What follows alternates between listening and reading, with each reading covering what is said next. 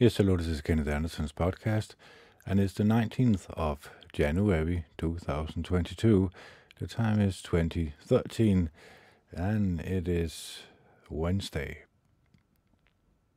Now, once again, we are going to visit the book of uh, the Bible.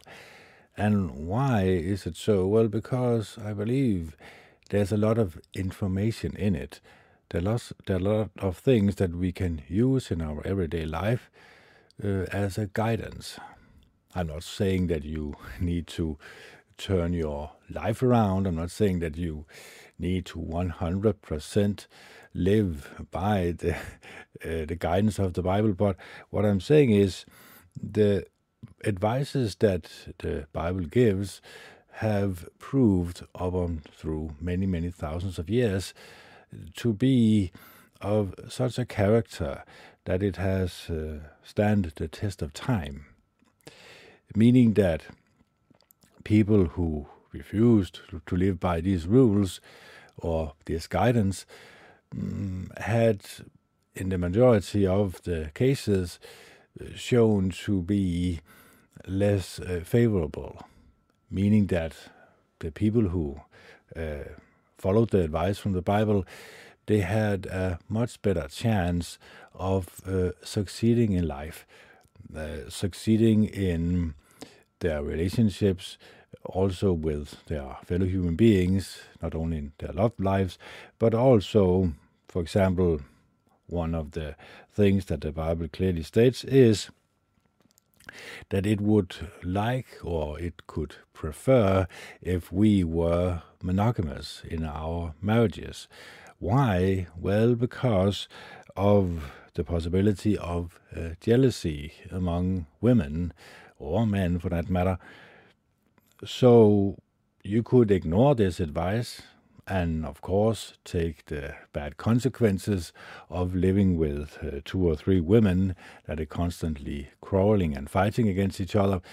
Or you could take on the good advice and say to yourself, well, perhaps it's best for me to live with only one woman. One woman, one problem. Yeah, funny.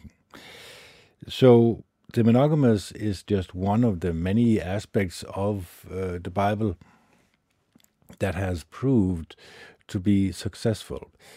It has uh, provided with us with the guidance that shows that when a society implements these uh, guidelines in their lives, when they use it in their everyday life, the village uh, strives. Also, one of the other things that the Bible clearly states is we should not uh, have uh, false weights. For example, if you are a person who sells flowers, your weight or your scale should match up. So if you sell 100 grams of uh, sugar or flour, the person buying it from you should be certain that you are or also uh, providing that person with 100 grams of uh, flour or sugar so that there is no uh, cheating involved. So, of course, the Bible has guided people in right direction. Many people will say, well, this is simple uh, knowledge. Of course, you do not want to uh, cheat your fellow human being. And yes, that is true, that we in ourselves have a um, guiding uh, force, but we also have a difference of opinion. We also have a another voice inside of ourselves. And perhaps uh, we have made that voice a little bit bigger than the sane voice in us. So that is where the Bible comes in. Well, because if you are standing at a fork road in your life and you need some guidance to guide you in the right direction, the, the Bible will always provide you with uh, the most safest and most profitable and also most um, likely road uh, that could lead to the most success in your life. I'm not talking about success in money, for example, because the Bible also clearly states that Well, uh, if we have a lot of money, the problem becomes uh, many times with our personalities. We become like uh, people who view ordinary people uh, as um, people who are beneath us. And this um, can provide us with a personality that is not so pleasant. And in that uh, respect, we have guided ourselves away from the guidance of the Bible. So you see that it is actually a book that can provide us with guidance of our personality, uh, who we are as a person, the way we think about each other. We should think about each other in a loving and caring and kind way.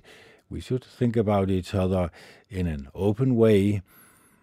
We should think about each other as human beings created by Jehovah God and who also needs to strive and have their amount of happiness in their life in order for you and I to strive also. Because if the world is filled with miserable people, well, it becomes a miserable place because uh, uh, bad, negative personality traits rubs off on also people who uh, try to show the complete opposite. Uh, to, to try to show love and compassion and kindness and happiness. Uh, so you see that it is also in our best interest, not only for us to follow the guidelines of the Bible, but also for society to follow these guidelines. And of course, a lot of people will say, well, this is not for me. I simply just guide myself through life. And yes, that is, of course, up to you. Mm, but I would say that eh, your chances of succeeding mm, in life has greatly decreased. And of course, I'm going to get to the point I'm going to make. Of course, when I read from this uh, Bible, you will say, well, yes, this is true. The woman we should uh, be careful of, especially women who are promiscuous, but perhaps you are of the persuasion, like a lot of people are today, that uh, people should have as much sex as humanly possible with as many people as possible, regardless of the consequences of their psyche, of course. Because uh, when you have a lot of sex with a lot of people, the problem becomes that you simply just view people as hmm, a pleasure vessel, a place where you can provide yourself with pleasure for 20 or 30 minutes, and then you can toss them out uh, afterwards. And your emotions, you think that they cannot be hurt or that you cannot really, you can emotionally get yourself out of it, so to speak. You can, as a human being, not get emotionally involved with the person that you have sex with. But that is also counterintuitive. But because the Bible clearly states that you are going to become emotionally involved with a person you have sex with. Uh, it cannot be otherwise. This was the way the Creator created us he created us with the ability, when through sex, to have an emotional bond, to have a melting of the uh, opposite sex. It clearly states it in the Bible that two become one. So, to disregard the Creator and the way He has created us, well, basically, it is like uh, saying that the color red is actually the color blue. It does not uh, alter the color just because you say so. This is also the same thing with uh, not getting emotionally involved with people who you have sex with. So the warning that comes with from the Bible or with the Bible is but you have to be aware of the emotional consequences, also the physical consequences that it can give you or provide you with, because of course I could. Uh, sum up a lot, lot of things that uh, could not be so beneficial for you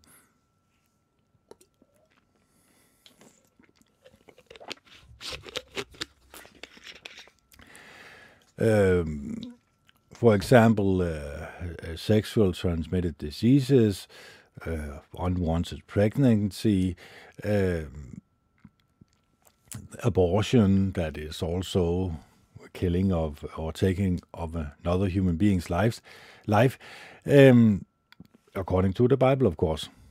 I'm not saying according to you or your persuasions, but according to the Bible, it clearly states that uh, the embryo is actually a living thing created by Jehovah God. So, mm, basically, saying no to this is also going against your nature, of course. And you will also suffer the consequences of constantly having yourself emotionally attached to um, this uh, thing that you have killed that you think is uh, not something uh, that is a part of you. Um, and of course, this is the consequences that you have to take into consideration when you mm, get yourself into a situation where you feel you are forced to uh, kill a, uh, another human being. Because it is actually when you really think about it, it is uh, disregarding Jehovah God and the way He has created us. He has actually created us, believe it or not, for the woman to have a child, not to have the child whacked off. So, of course, when you talk in this discussion, you are going to have a lot of uh, uh, disagreements and arguments. That's fine. But the problem lies that when you go against your nature, when you go against the very creator that has created you, well, you as a person might think you are in the right, but eventually you are going to hmm, see that perhaps you were not in the right but it could uh, have provided you with some guidance and counseling way before you took this decision, way before you had unprotected sex with another person, maybe someone you didn't know. So you see that the Bible it states very clearly what they what the author wants from us. And that is also why a lot of people disregard it well, because it does not really tickle our ears. It does not really tell us what we want to hear. It tells us what we don't want to hear. It tells us about our flaws, about our foibles, about what we human beings can actually achieve if we put our mind to it, but also the way we can fall very, very low in uh, human nature when we disregard uh, what the Creator is telling us. So, without further ado, let's read from the Proverbs, and I believe it was uh, chapter number seven that we also took um, in the Danish podcast. So let's just read on and see if you can sense the warning that is in this, uh, but also sense yourself in it and try to ask yourself could this have some serious consequences for me if I put myself in the person that the author is talking about? And remember, it, it this is written uh, some 3,500 years ago, plus or minus. So you have to also take this into consideration. It says here, My son, keep my sayings and treasure up my commandment. Keep my commandment and live. Guard my instruction like the pupil of your eye. Tie them around your fingers. Write them on the table of your heart. Say to wisdom, You are my sister, and call understanding my relative. To guard you against the wayward women, against the immoral women and her smooth words. From the window of my house through my lates I looked down, and as I observed the naive ones, I discern among the youth a young man lacking good sense. He passed along the street near her corner, and he marched in the direction of her house. In the twilight, in the evening, at the approach of night and darkness, then I saw a woman meet him, dressed like a prostitute, with a cunning heart. She is loud and defiant. She never stays at home. One moment she is outside, next she is in the public square. She lurks near everyone's corner. She grabs hold of him and gives him a kiss. With a bold face, she says to him, I had to offer communion sacrifices. Today I paid my vows. That is why I came out to meet you, to look for you, and I found you. I have spread fine covers upon my bed, colorful linen from Egypt. I have sprinkled my bed with myrrh, aloe, and cinnamon. Come, let us drink our full, or come, let us drink our fill of love until the morning. Let us enjoy passionate love together.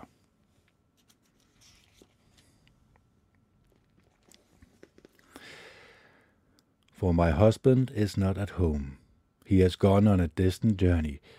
He took a bag of money with him, and he will not return until the day of the full moon. She misleads him with great persuasion, as she seduces him with smooth speech.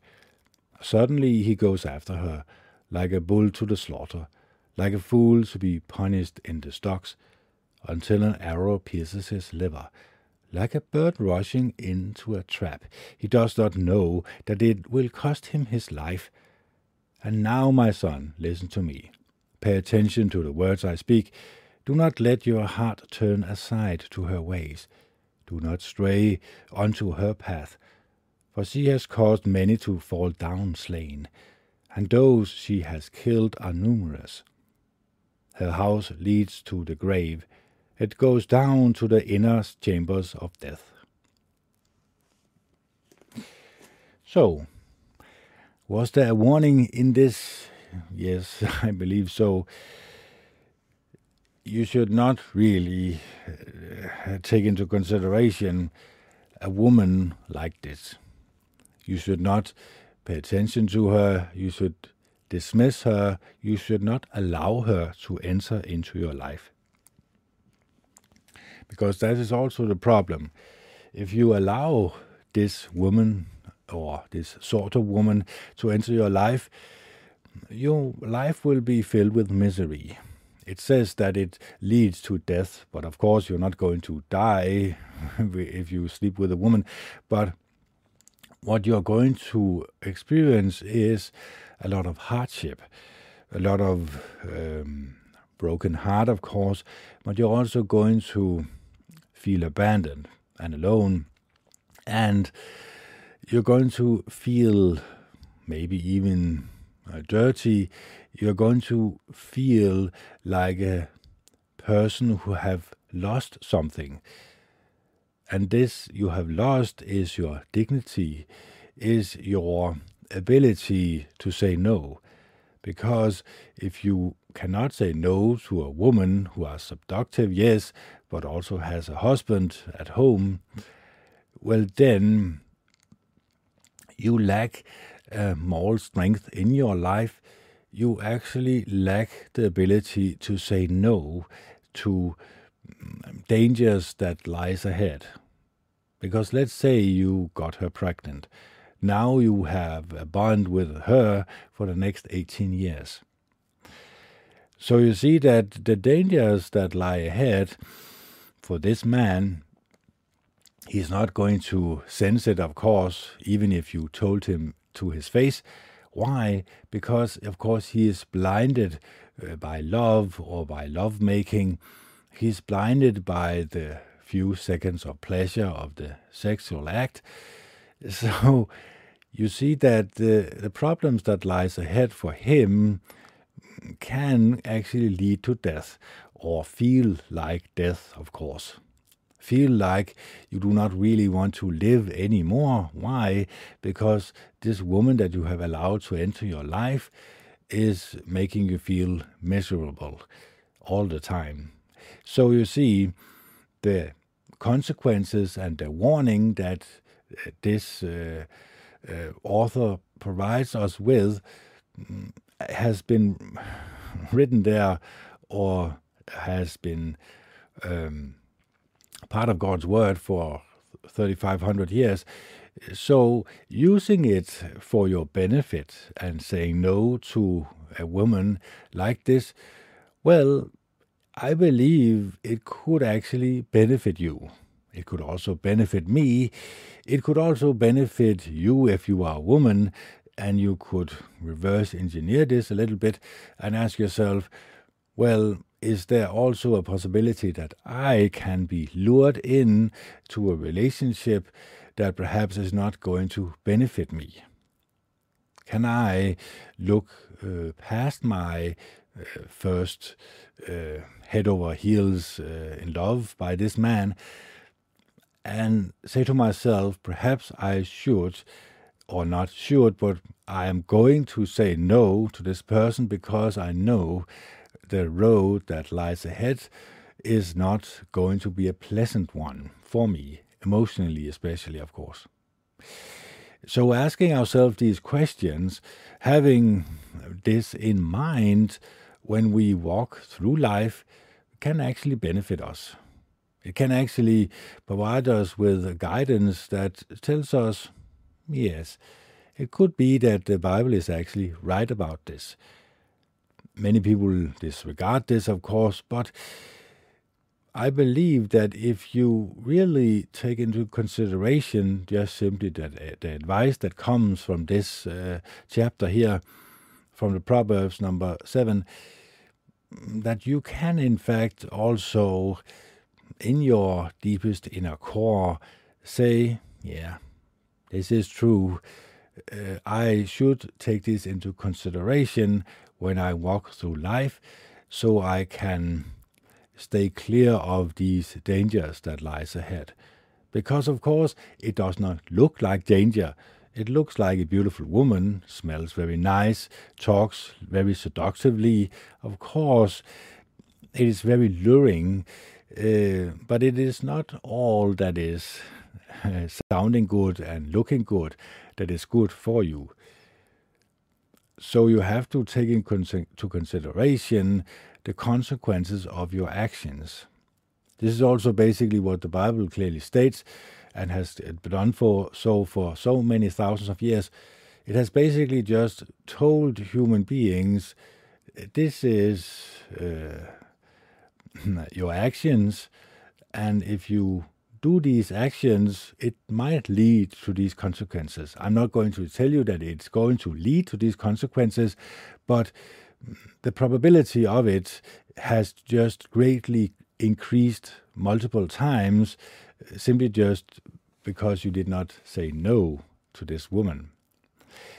So, can you also uh, take this little uh, thing from the Bible and multiply it or expand it so that you also use this in other parts of your life, so that you also are very careful about your friends, about your business partners, about people's moral or lack of moral that you call your best friends or call your friends.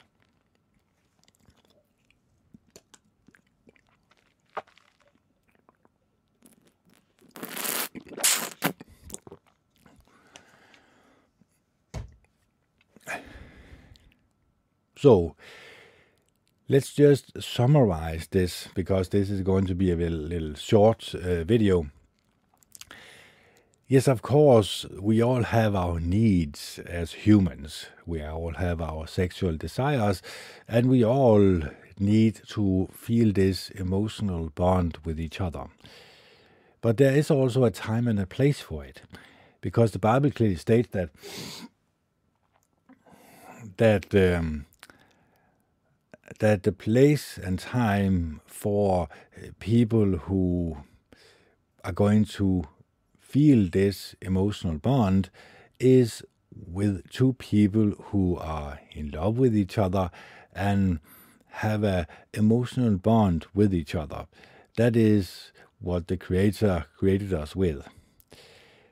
So it should not only be a sexual desire, but it should also be something more. That you actually cannot live without that person, and it should also be vice versa, of course, otherwise, it's not going to work. And of course, even then, even at the most perfect circumstances, yes, it can go wrong. Uh, so, yes, you could live without women and, of course, avoid the consequences altogether uh, from women. That is true. But you cannot also have the enjoyment of women also. So, yeah, it has to be at a weight scale. You have to take into the uh, con of it and the pros of it. So you have to decide for yourself if you want to go down this road. Of course, I'm not going to say you're going to uh, go down the road of the promiscuous woman. But what I'm trying to explain to you is you should actually take into consideration the way you live your life, the road you uh, decide in your life, uh, so that you take um, the advice from the Bible and actually try to mold your mind in the direction that the Creator wants us to be molded by. And of course, when we take in this molding of the mind, when we allow Jehovah God to mold our mind, well, we become more pleasant to be around. We become more at ease with ourselves because now we have a guidance in our life. If you do not have a guidance in your life, well, then you think that the world is your oyster, your world is filled with opportunities. You can simply just grab everything regardless of the consequences, or you do not really think about the consequences.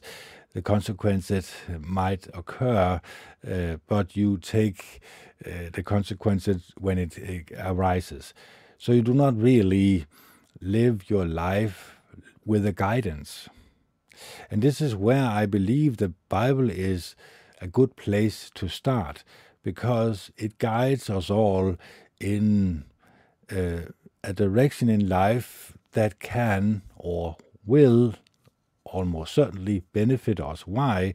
Because it has benefited a whole lot of people up on through history so we have to take into consideration also the knowledge that comes from the Bible and also um, the witnesses up and through history that has repeatedly uh, told good stories about when they lived like uh, the Bible guides us to. It provided them with a lot of opportunities in life it provided them with warning signs where they should not go, where their their life might uh, end up in a shipwreck, of course. So, having this guidance in our life can actually make our path more clear. It is like a, a broom and a shovel. You broom your way out until you can see your the road clearly, and then you shovel up the dirt and you toss it away. So this is actually what the Bible can provide us with a road that is um, that is clear. if you look at the picture here, and of course I cannot uh, provide you with a picture if you are simply just uh, listening to my podcast, but you can see that there is a small, uh, sorry, a small um, picture of the road, the uh, asphalt uh, on the side of the road, and this is a very smooth uh, road. But you could also say, well, it's more beautiful out here. It is much more uh, filled with adventure if I take the road straight ahead. And of course, I need to swim a lot also when I come to this lake. But it is going to provide, we, provide me with a lot of adventure. But of course, the road that I should follow, the asphalted road, it is not going to be very bumpy. It's going to be very pleasant for me. I'm going to go out uh, on a limb here and say I'm going to be placed on the opposite side of this uh, lake without any injuries, without any bumps on the road, so to speak. So it might look very pleasant for us uh, to simply just go on adventure. And of course, a lot of people do this. And of course, they also have to take the consequences of it. So, for example, this picture can provide me with a lot of mm, guidance in life, especially when I think of the consequences. Consequences could be that uh, I'm going to catch a cold if I do not have a swimwear, if I'm not going to have a towel at the end of my swim. There's a lot of consequences that could um, actually not be over in a week or so. Perhaps I could get pneumonia, and perhaps I could have some serious consequences of my small adventure. So, this is where the Bible comes in.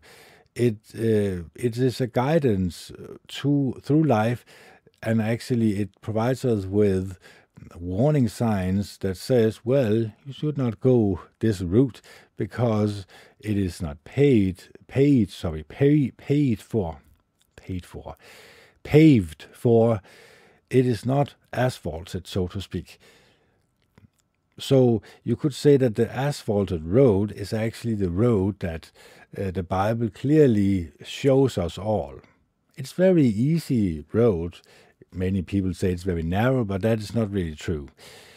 It's because the other road looks very more um, adventurous, more exciting, more thrilling. That is also why, when I talk about the garbage from the garbage can, there's a lot of um, thrilling elements to it. Violent video games, violent movies, movies who portray people's bad behaviors as something that you can allow yourself to be entertained by, det er social media, Facebook, Twitter, Instagram. The mainstream media that constantly tells you lies about what you should fear and tells you the solutions to your fears. It's much more exciting uh, for you and I to participate in it, to participate in the debates. But it is actually a bumpy road. The Bible clearly shows us a much more pleasant road a much more pleasant road through life. And also, we have to take into consideration that we also is provided with a hope so that when we die, we all get a resurrection. And this resurrection is, of course, up to Jehovah God, the Almighty One, but it's also a little bit up to you. Because if you have a tendency like also I have and a lot of other people have, to um, to drive on this asphalted road. And yes, you go out and you look, ah, it's very exciting there. I park my car and I go out there. Yes, it could provide you with adventure, but um, it is not a safe route. And of course, I cannot say to you how far uh, into this uh, jungle that you can go mm, before you cannot really return again to your car, to the asphalted road. So you have to decide for yourself. the Bible also clearly states that there are people who go so far out uh, of this road that they cannot find their way back again. Because we know deep inside that we should show each other loving kindness. We should provide ourselves with good, decent conversations with ourselves when we meditate. It should be something uplifting. It should be something uh, of the utmost high. It should be something that provides us with happiness and joy and a smile on our face. But we also know that it is not what is provided for us by the garbage can. So we cannot really see that there is a, there is something else that can feed us good and decent food. So we rummage through the garbage from the garbage can, and eventually we become so used to it that we cannot really tell the difference between good and evil, and what is beneficial for us and what is not beneficial for us. We mismatch the two together and say, this has no, no bad consequences for me, so I can simply just uh, go off road here. Maybe perhaps I cannot even see the asphalted road, or I see the asphalted road as simply just another road that does not really provide anything other than uh, a good, decent ride for my car, and then I go out and I experience the world as I want to experience it. But of course, we reap what we sow. So if we sow uh, bad things, uh, according to the Bible, we're going to reap the reward of it also, the bad reward of it. But the opposite is also true. If you sow in your heart loving kindness, being there for others, thinking about each other in a loving and caring and kind way, and also knowing that when we die and get a resurrection, we are going to experience what it is like to be close to Jehovah God, the Almighty One. So why not today spend time and effort into thinking very carefully about what human being does he like? What kind of personality does he like? And of course, we should also hate what he hates. We should also despise what he despises. And of course, the garbage from the garbage can is what he despises, so there's no reason for me to participate in it if I want to become close friend with Jehovah God, the Almighty One, the creator of the universe.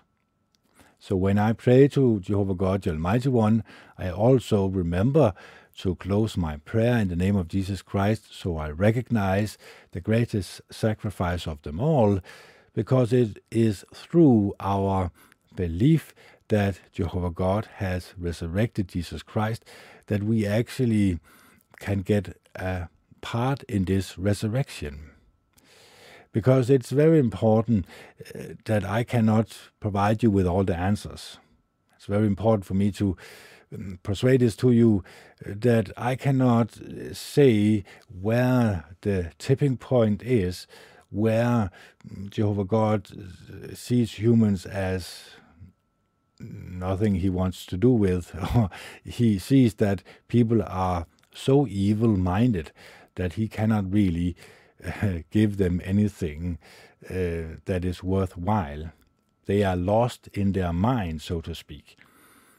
So I'm not going to say that we are all going to get a resurrection. I hope so, but there might be a tipping point or a cut-off point where people are so evil-minded that they refuse to see what could benefit them as humans so that they actually disregard the Creator.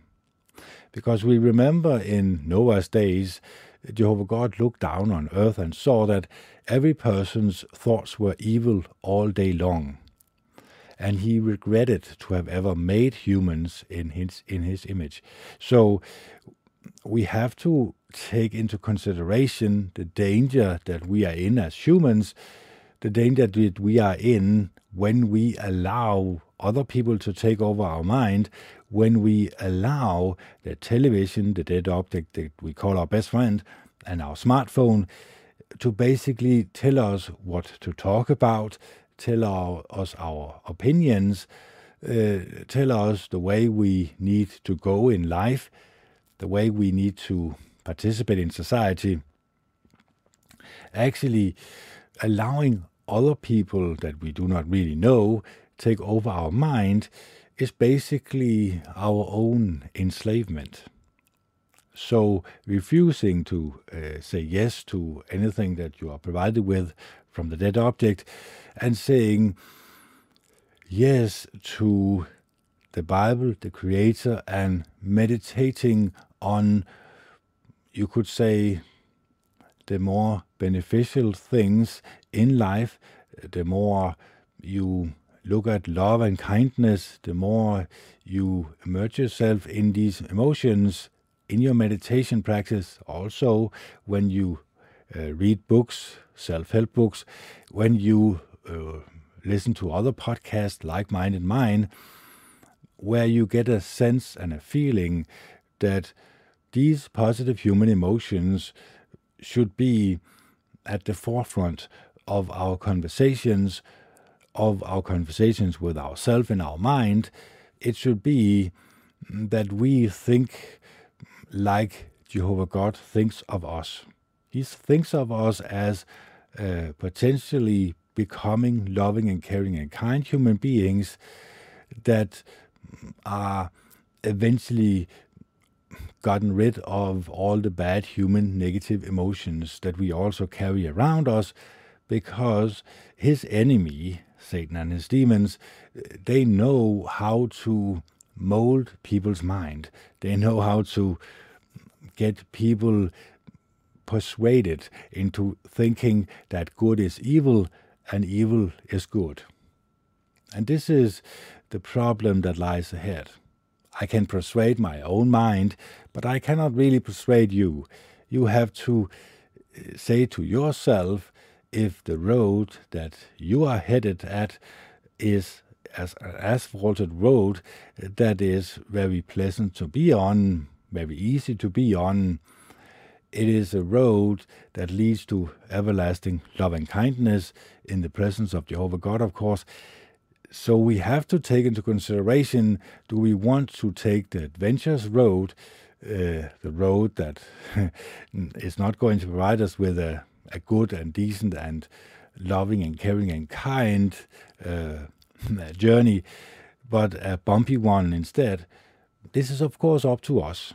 If we want to have more adventure in our life, we can do so, but we can also provide us with a guidance that is going to provide us with a good and decent and loving and caring and kind life filled with good experiences, but also with the guidance that can guide us into everlasting loving kindness with our loving Creator, Jehovah God, the Almighty One.